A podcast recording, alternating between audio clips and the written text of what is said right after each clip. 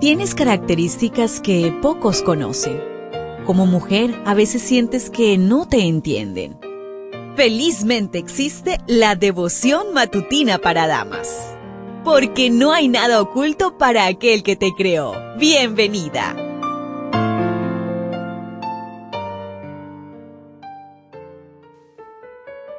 Un feliz sábado para ti, querida amiga, querido amigo.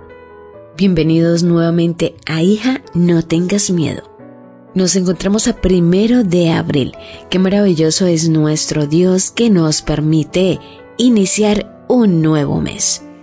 Hoy la meditación trae por título Talismanes cristianos. Primera de Samuel 4:7 nos dice: Los filisteos tuvieron miedo porque decían: Ha venido Dios al campamento. Y dijeron: ay de nosotros, pues antes de ahora no fue así. La nación de Israel había caído en corrupción moral y espiritual de nuevo. Enfrentaron a los filisteos pero salieron vencidos. Entonces los ancianos de Israel buscaron el arca que estaba en Silo, suponiendo que así ganarían la batalla. No lo hicieron por respeto sino por superstición la utilizaron como talismán de buena suerte, pensando que sus cualidades mágicas les darían el éxito. No consultaron a Dios ni confesaron sus pecados. No se arrepintieron ni abandonaron la iniquidad.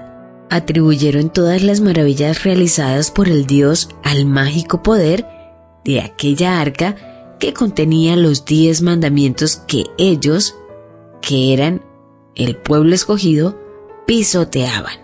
El arca en sí misma no podía prestar más ayuda que un cofre cualquiera. Si bien era el símbolo de la presencia de Dios como los dirigentes habían rechazado la dirección divina, Dios no podía guiarlos para bien. Ciertamente el arca era un precioso símbolo de la presencia divina y merecía respeto aún en el traslado. Sin embargo, arrebataron el arca irreverentemente y apresuradamente para recorrer los pocos kilómetros que los separaban del ejército, creyendo que aquel instrumento podría evitar una matanza mayor. Esto lo puedes confirmar en el comentario bíblico adventista tomo 2 en la página 471. Quienes abandonen la fe manifiestan gran apego por observancias externas, pero nadie puede protegerse de la ira de Dios bajo el manto de una mera profesión de fe.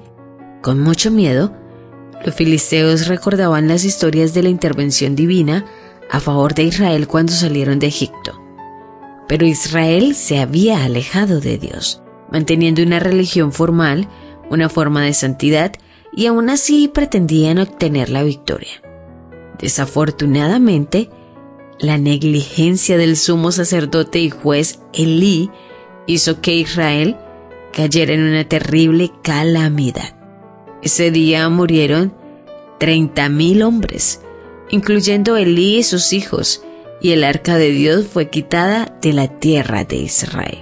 En Profetas y Reyes, en la página 306 nos dice, Nadie, entre los que se declaran depositarios de la ley de Dios, se lisonjee de lo que la consideración que en lo exterior manifieste hacia los mandamientos le preservará del cumplimiento de la justicia divina. ¿Cómo es tu relación con Dios?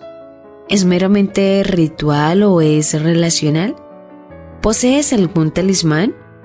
Abres tu Biblia en un salmo de protección, pero sin leerla para conocer profundamente a quién ofrece protección. ¿Te concentras en programas hermosos no centrados en Jesús? ¿Usas una cruz en el cuello sin experimentar el gozo de la salvación? ¿Practicas la asistencia mecánica a la iglesia sin una conexión vital con Jesús? Transforma hoy tu práctica religiosa en una experiencia de vida y mantén una relación con Dios que sea auténtica y nueva cada mañana. ¿Lo ves? ¿Te das cuenta? Tu creador tiene el manual perfecto de tu estructura femenina la devoción matutina para damas vuelve mañana. Gracias a Canaan Seventh Day Adventist Church and DR Ministries.